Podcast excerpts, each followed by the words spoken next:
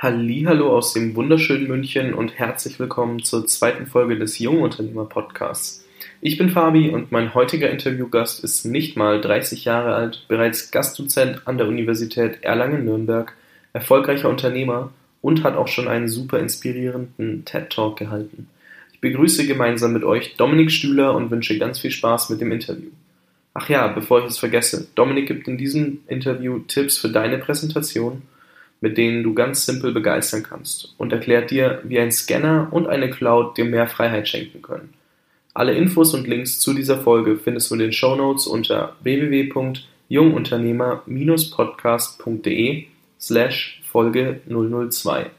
Ich hoffe, du nimmst aus diesem Interview einiges mit und hältst bald selbst die spannendsten Präsentationen. Herzlich willkommen zum Jungunternehmer Podcast. Heute ist mein Interviewpartner Dominik Stühle.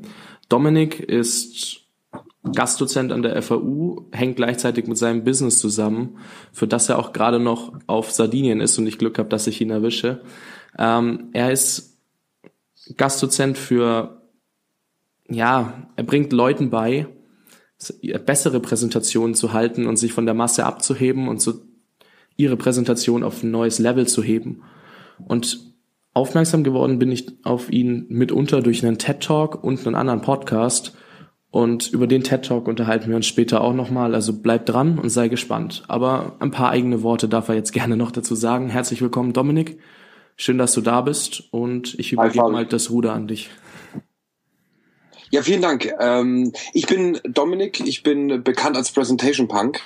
Ich helfe Leuten, inspirierende Vorträge zu halten, mitreißende Vorträge zu halten und bei denen wir vor allem hinterfragen, ob man das, was man so häufig sieht, wirklich auch so machen muss. Denn ganz, ganz viele Präsentationen sind echt scheiße, sind langweilig, haben keinen Nutzen. Und ich habe mir die Frage früher gestellt, muss das so sein? Muss man so schlechte Präsentationen halten? Ich habe selber ganz, ganz schlechte Präsentationen gehalten und äh, dann habe ich mich irgendwann angefangen damit zu beschäftigen und habe gesehen, dass wir ganz viele Dinge einfach so machen, weil wir das Gefühl haben, dass es eine Pflicht ist, dass man das so macht, dass man so machen muss, damit man kompetent rüberkommt.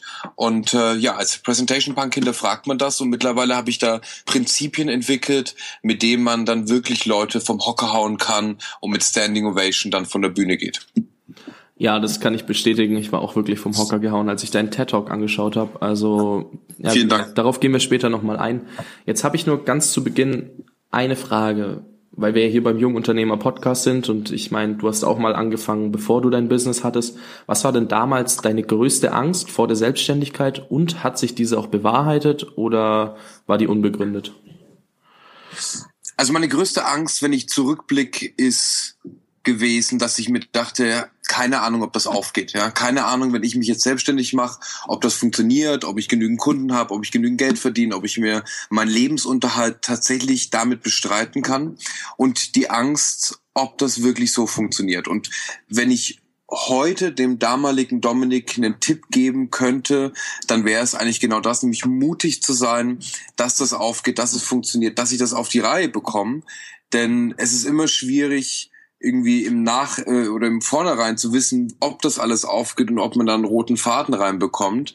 Aber jetzt so retrospektiv muss ich sagen, ähm, hat das, ist das sehr, sehr gut aufgegangen und ich hätte früher mutiger sein müssen.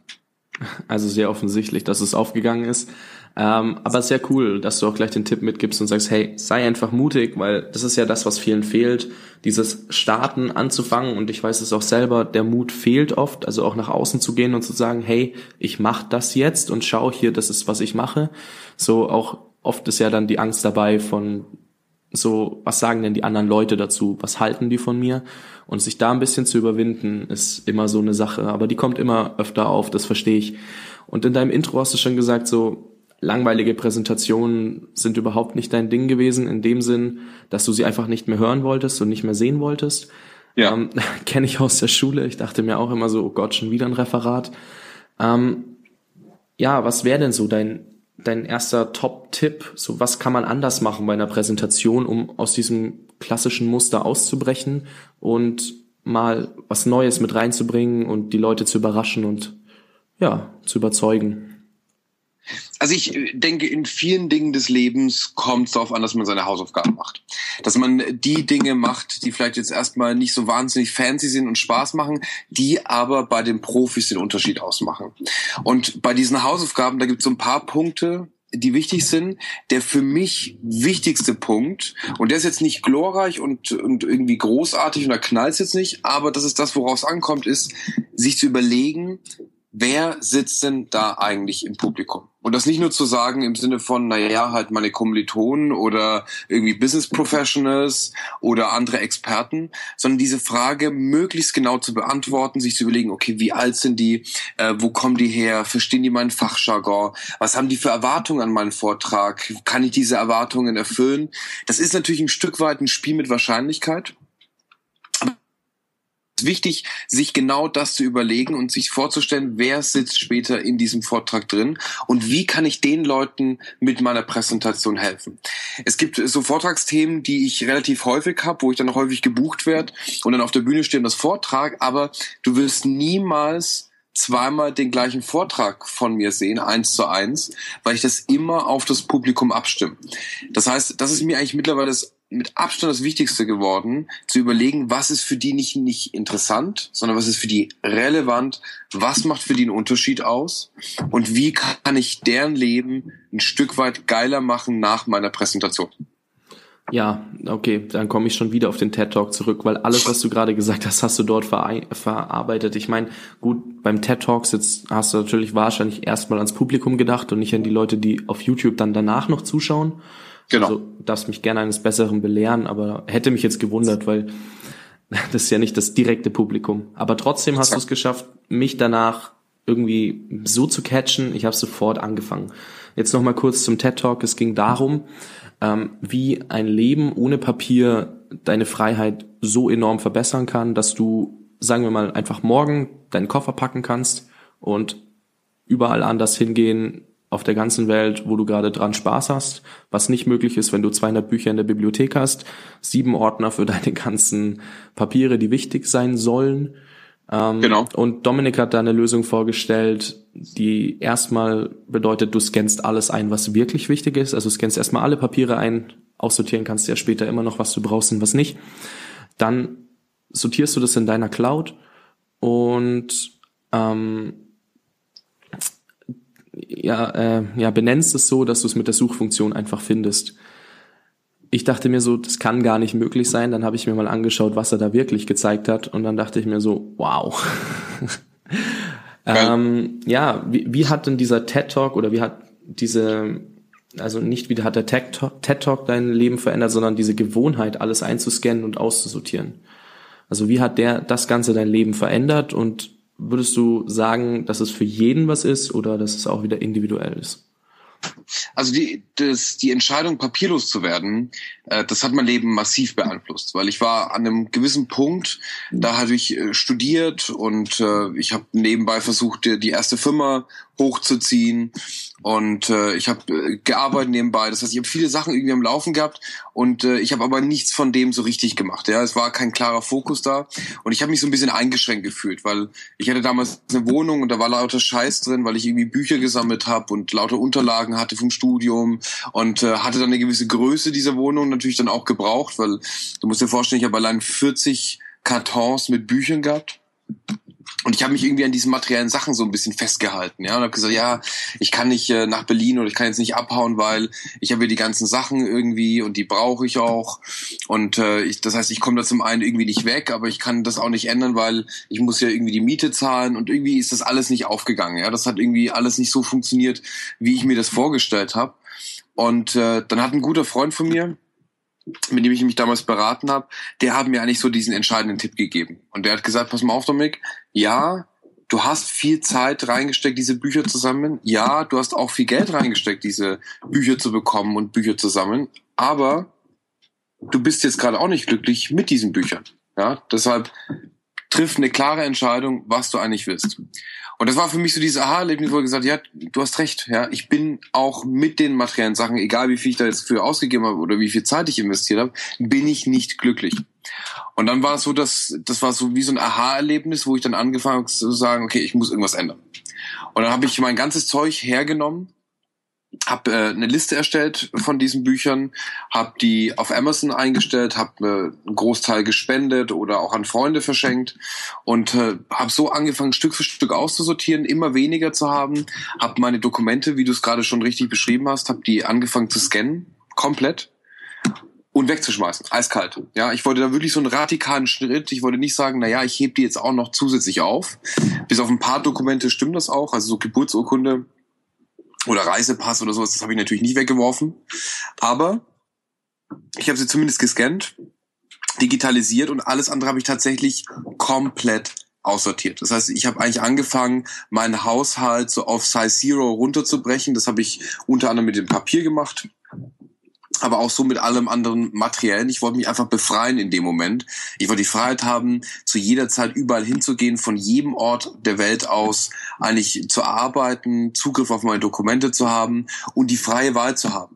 Ja, weil das war so finanziell auch so ein bisschen ein Problem. Ich meine, wie ziehst du in eine andere Stadt? Du brauchst eine gewisse Wohnungsgröße, dann, wenn du lauter Zeug hast, du musst das Zeug von A nach B bekommen. Und das ist mir alles als Student damals eben nicht gelungen. Und dann hatte ich plötzlich die Freiheit, ja, weil dann konnte ich sagen, okay, völlig egal, wie groß die Wohnung ist, das WG-Zimmer ist, ähm, völlig egal, in welcher Stadt ich wohnen will, ich war plötzlich frei.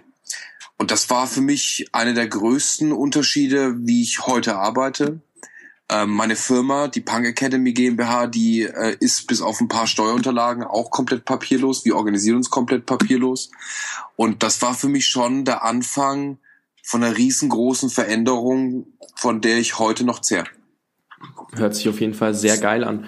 Und ich kann es auch bestätigen. Also ich meine, klar, ich habe jetzt vielleicht auch noch 10 bis 20 Dokumente daheim liegen. Ich meine, ich habe jetzt keine Steuersachen, die ich für eine für ein Business brauche oder so wie du. Deswegen ja. habe ich sowieso weniger. Aber ich meine, gut, ich habe gerade mein Abi-Zeugnis aufbewahrt, meine Sozialversicherungsnummer oder sowas. Sowas schmeißt man ja nicht einfach weg. Aber ja, trotzdem, ich habe fünf Ordner, sechs Ordner davor gehabt, die ich innerhalb eines Jahres angesammelt habe. Und ich habe auch einfach Krass. mal durchgeguckt und habe gemerkt, hey, den Scheiß brauchst du nie wieder. Ja. Also sorry für die Wortwahl, aber es ist einfach so. Die, die, muss ich nicht mal einscannen, weil die brauche ich einfach nicht. Wieso habe ich das denn aufbewahrt? Da waren ja. Rechnungen dabei, die waren sechs Jahre alt, da waren Sachen dabei, die waren einfach irrelevant. Da dachte ich nur so, ja, könnte man ja mal vielleicht noch mal gerne sehen. Ähm, und ich weiß nicht, ich, das war auch so ein Game Changer. Also ich habe ich ziehe ja jetzt selber um und auch da habe ich jetzt angefangen so zu überlegen. Ich habe erstmal alles in die Kartons geschmissen und verfrachte mhm. es jetzt zu meinen Eltern nach Hause. Dort setze ich mich 24 Stunden circa hin und alles, was nach den 24 Stunden noch übrig ist, nehme ich mit und der Rest geht einfach weg, wird gespendet, wird verkauft, keine Ahnung. Aber Hauptsache, ich habe nicht mehr so viel Kram, weil ich habe in meiner jetzigen Wohnung, die war relativ klein eigentlich, ich habe viel zu viel Zeug dabei gehabt. Es, es war unglaublich.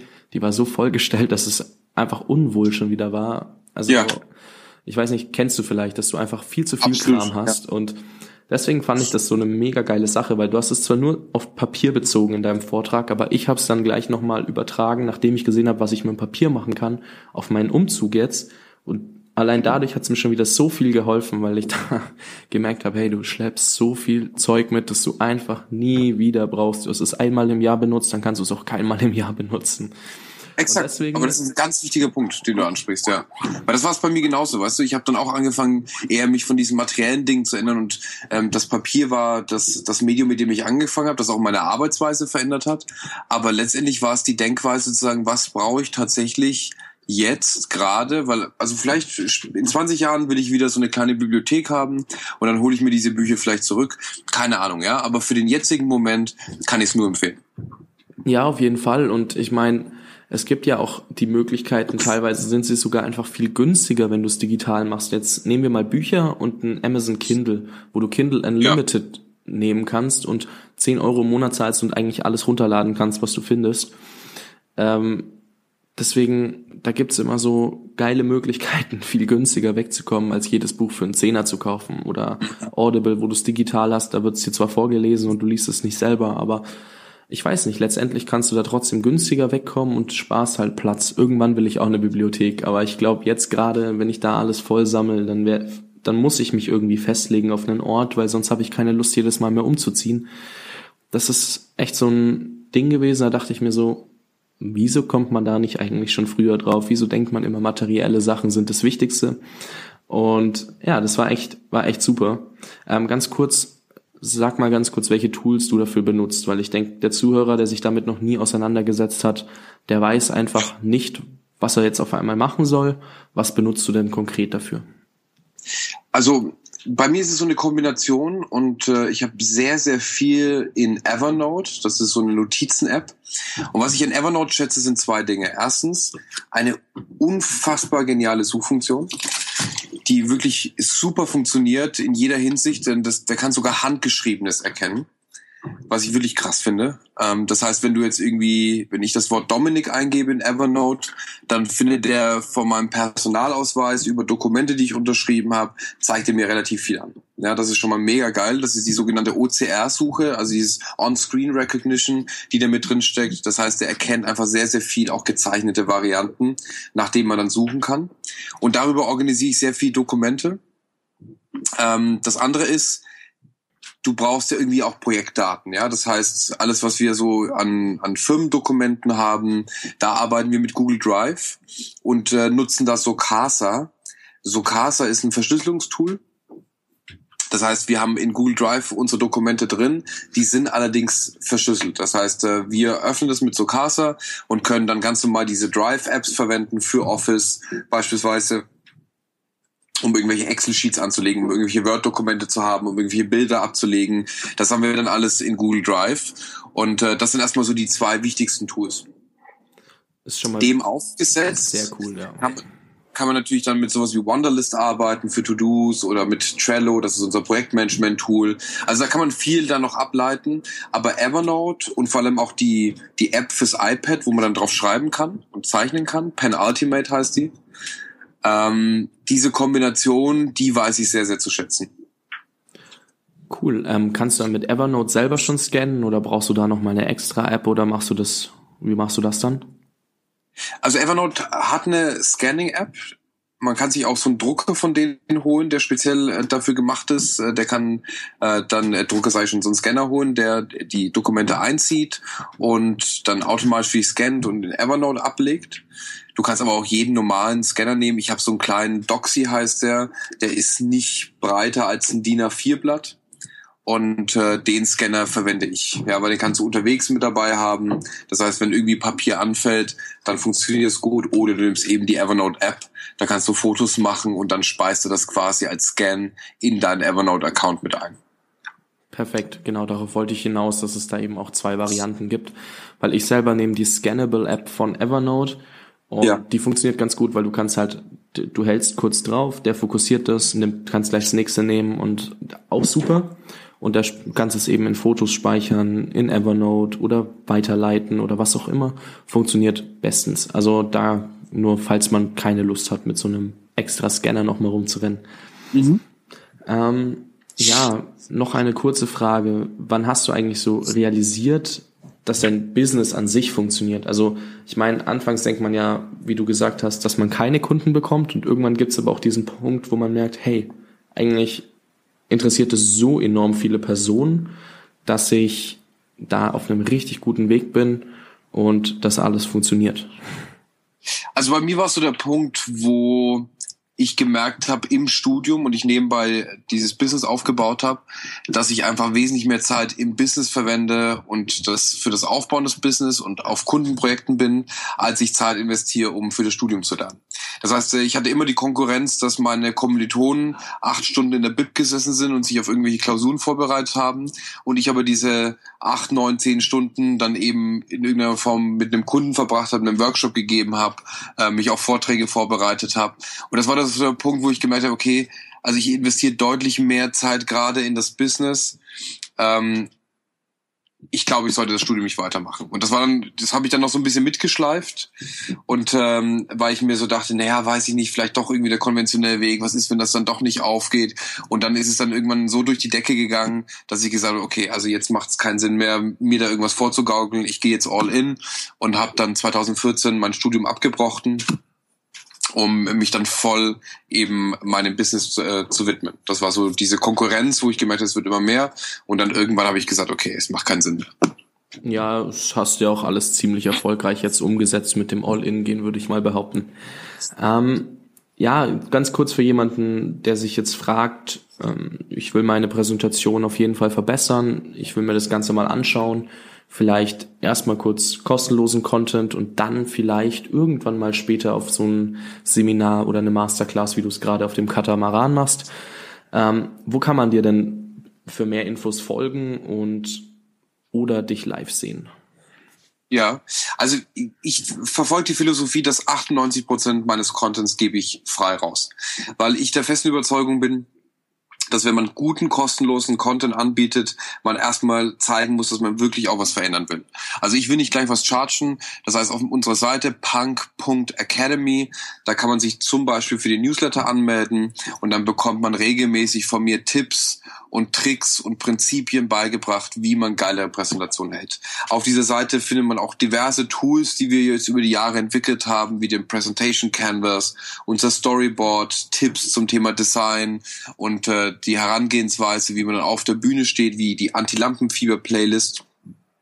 Und das kann man alles sich kostenlos ziehen, runterladen, um dann eben die ersten Schritte zu gehen, besser zu werden.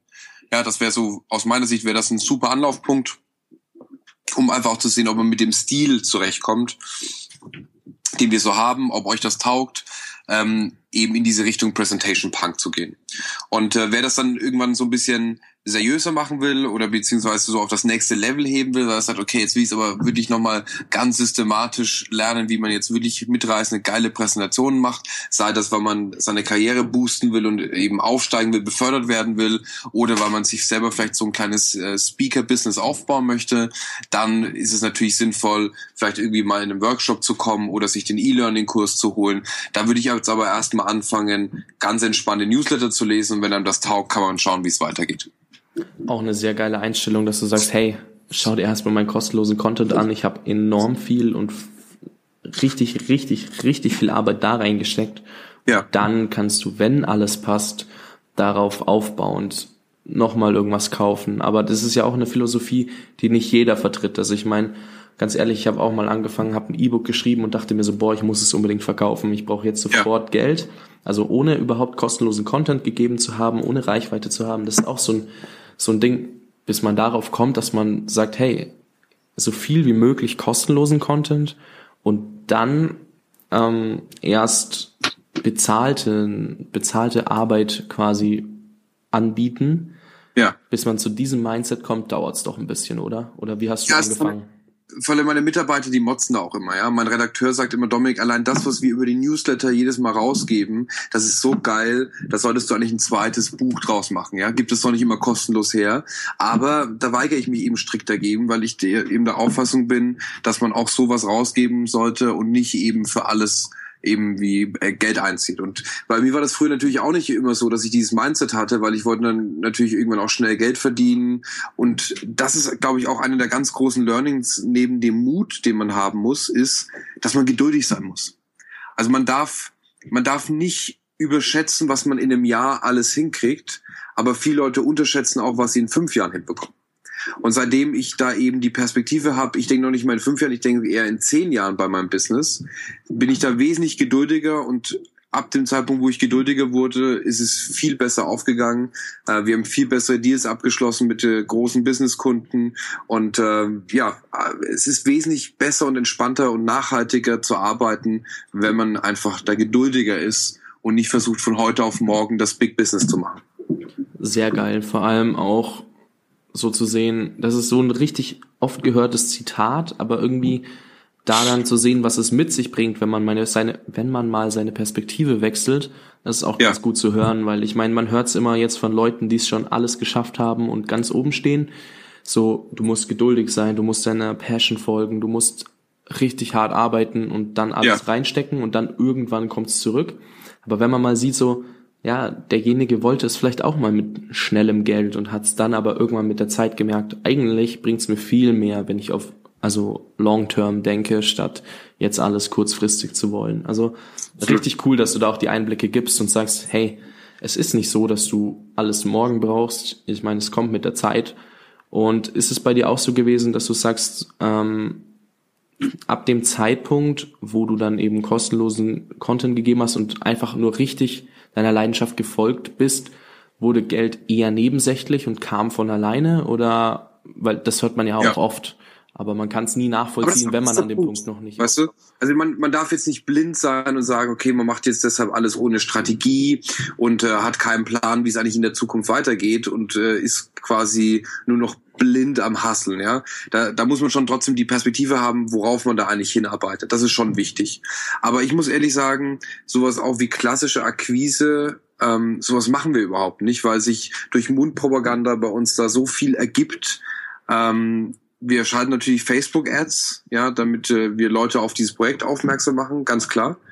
Aber es ist nicht so, dass wir irgendwelche Vertriebler haben, die bei uns irgendwie B2B-Kunden ansprechen oder ähnliches, sondern wir vertrauen einfach eben darauf auf guten Content. Und ich bin der festen Überzeugung, dass gute Inhalte sich immer durchsetzen werden. Und das ist einfach auch so das Learning der letzten Jahre gewesen, auch so wie sich unsere Firma entwickelt hat, dass gute Inhalte sind schlicht und, und ergreifend Trumpf. Ja, darauf kommt es an. Ja, auf jeden Fall. Ich meine, jemand, jemand, der jetzt anfängt und sofort was verkaufen will, ohne einen einzigen Inhalt zu geben, der kann ja nicht mal beweisen, dass er Experte in dem Bereich ist. Und genau. jemand, der nur, also nicht nur, sondern sehr viel kostenlosen Content bietet und dann auch noch hochwertig, der zeigt ja immer wieder in regelmäßigen Abständen, dass er erstens viel mehr auf dem Kasten hat, als er dir gerade schon rausgegeben hat und äh, baut sich dieses Standing als Experte auf, weil er eben weil jeder nachlesen kann, ob der Typ jetzt was drauf hat oder nicht. So wie bei dir. Wenn die Leute jetzt auf deine Seite gehen und schauen, ähm, was du an kostenlosem Content hast, werden sie alle sehen, dass du Experte auf diesem Gebiet bist. Erstens, sonst wärst du nicht da, wo du bist. Und zweitens, ähm, sonst würdest du das Ganze nicht so erfolgreich machen, was irgendwie auch wieder aufs Erste hinausläuft. Ähm, aber genau. we weißt du, selbst wenn jemand sagt, er findet nicht, dass er von dir in dem Bereich was lernen kann, weil der Stil zum Beispiel nicht passt, wie du es auch angesprochen hast, ja. dann sei es halt so. Aber es wird viele geben, die sagen, boah, der hat enorm was auf dem Kasten und bei dem nehme ich was mit. Aber hättest du keinen kostenlosen Inhalt, wäre das nicht so. Und das ist so ein, ja, aber auch cool, dass du sagst, hey, verlier dich jetzt bitte nicht ohne Strategie, ähm, sondern schau schon, dass du da irgendwie mit was aufbaust oder irgendwie weißt, wo du hin willst. Da muss ich mir selber nochmal Gedanken machen, weil so ganz genau weiß ich auch noch nicht, wo es hingeht, aber so eine Idee sollte ich mir vielleicht doch mal überlegen. Ähm, danke für den Tipp an der Stelle auf jeden Fall, weil den muss ich selber erstmal mit einbinden und umsetzen. Aber Fabio, du bist ja auch noch jung, ja. Du kannst ja jetzt erstmal, äh, könntest auch zehn Jahre lang nur rumprobieren und schauen und wärst trotzdem immer noch jung, weißt du?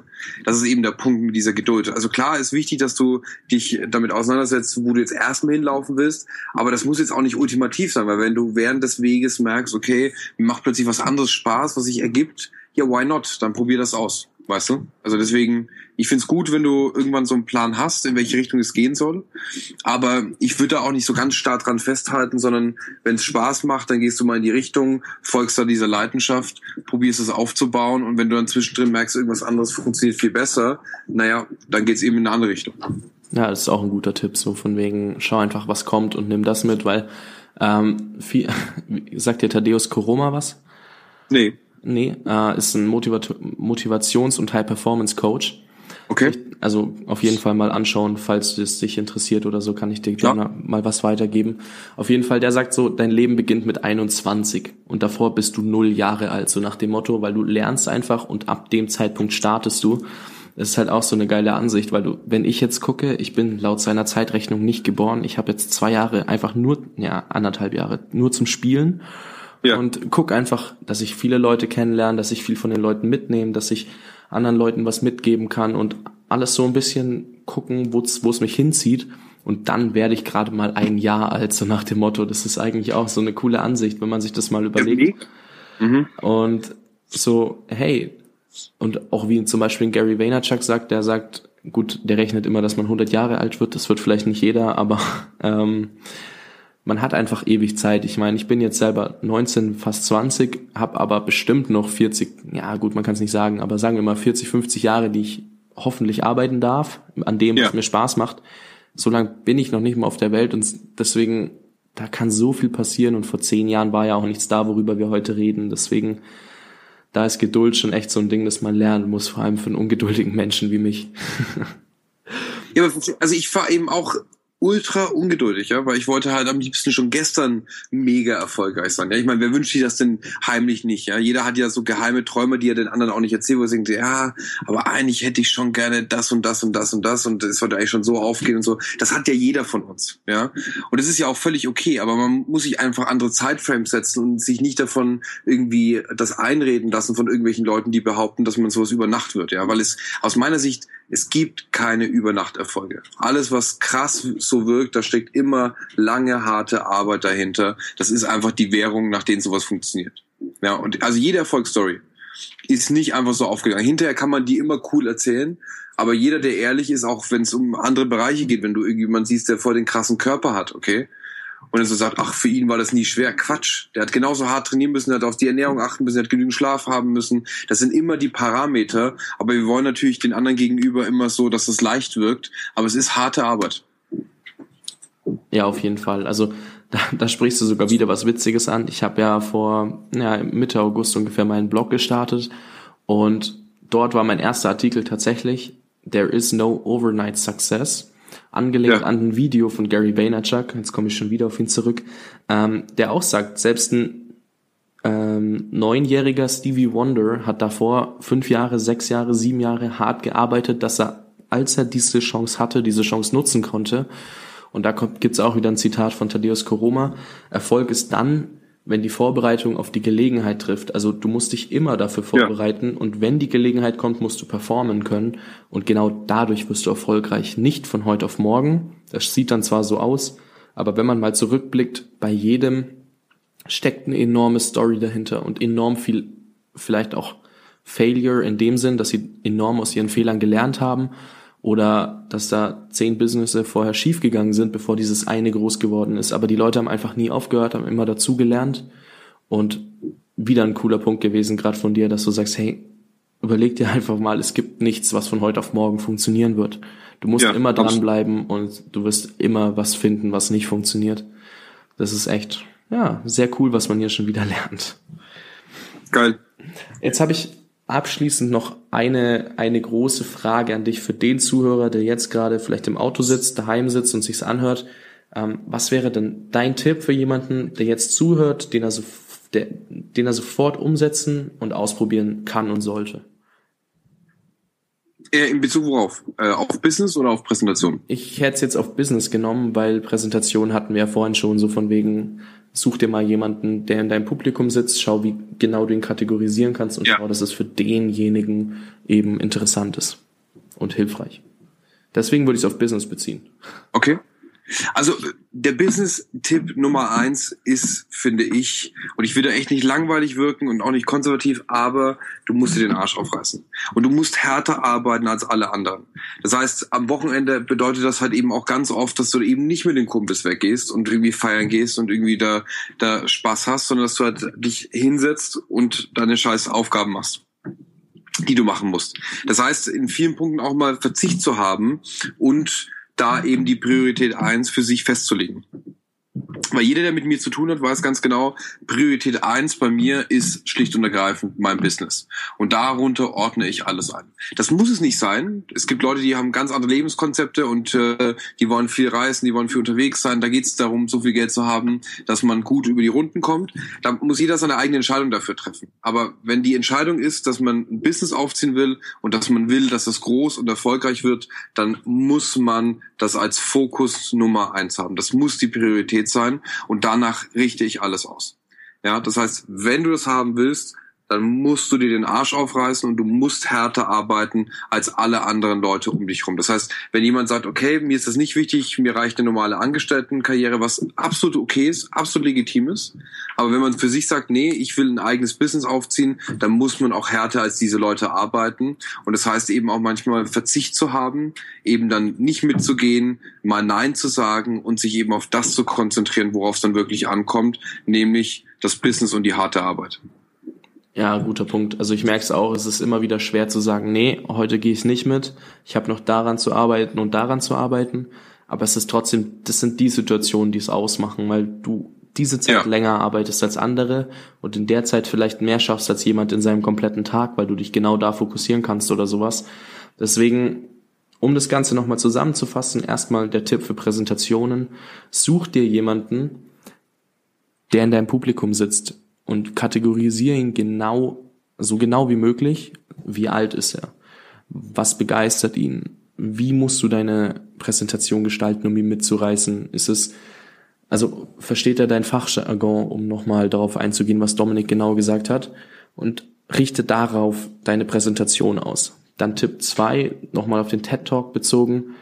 Vielleicht überlegst du dir einfach mal, brauchst du das ganze Papier oder kannst du nicht ein bisschen was aussortieren? Und wenn du ganz viel Spaß dran hast, dann darfst du auch alles einscannen und darfst deine ganze, deine ganzen Dokumente online hin, online verfügbar für dich machen, so dass du mit einer Suchfunktion alles schneller findest, als wenn du immer einen Ordner durchblättern musst. Und jetzt, um nochmal auf den Tipp zurückzukommen, reiß dir den Arsch auf, wenn du ein Business starten willst oder ein Business hast. Reiß dir den Arsch auf, arbeite äh, härter und mehr als alle anderen, weil nur so kommst du schneller voran als alle anderen. Und ich denke, ich gebe dir noch ein abschließendes Wort dafür und dann sind wir schon ganz gut vorangekommen, weil damit würde ich gerne dann auch aufhören. Das war ein super Tipp am Ende. Stark. Vielen Dank. Ich, ich danke dir und ich wünsche dir auf jeden Fall noch eine coole Masterclass jetzt auf Sardinien beziehungsweise auf dem Weg nach Mallorca und wir hören voneinander. Ciao. Viel, viel Erfolg, Fabi. Ciao, ciao. Auch nochmal hinten raus, vielen Dank an Dominik für dieses super Interview. Da waren einige wertvolle Informationen dabei. Wenn du mehr wissen willst oder alle genannten Links suchen solltest, diese findest du in den Shownotes unter www.jungunternehmer-podcast.de slash Folge 002. Vielen herzlichen Dank fürs Zuhören bei dieser Folge und wenn sie dir gefallen hat, darfst du natürlich gerne eine Bewertung auf iTunes hinterlassen. Zusätzlich findest du uns auch auf Facebook. Gib einfach mal Jungunternehmer Podcast in die Suchleiste ein und hinterlasse ein Like. Ich wünsche dir noch einen schönen Tag und bis zur nächsten Folge. Bye bye.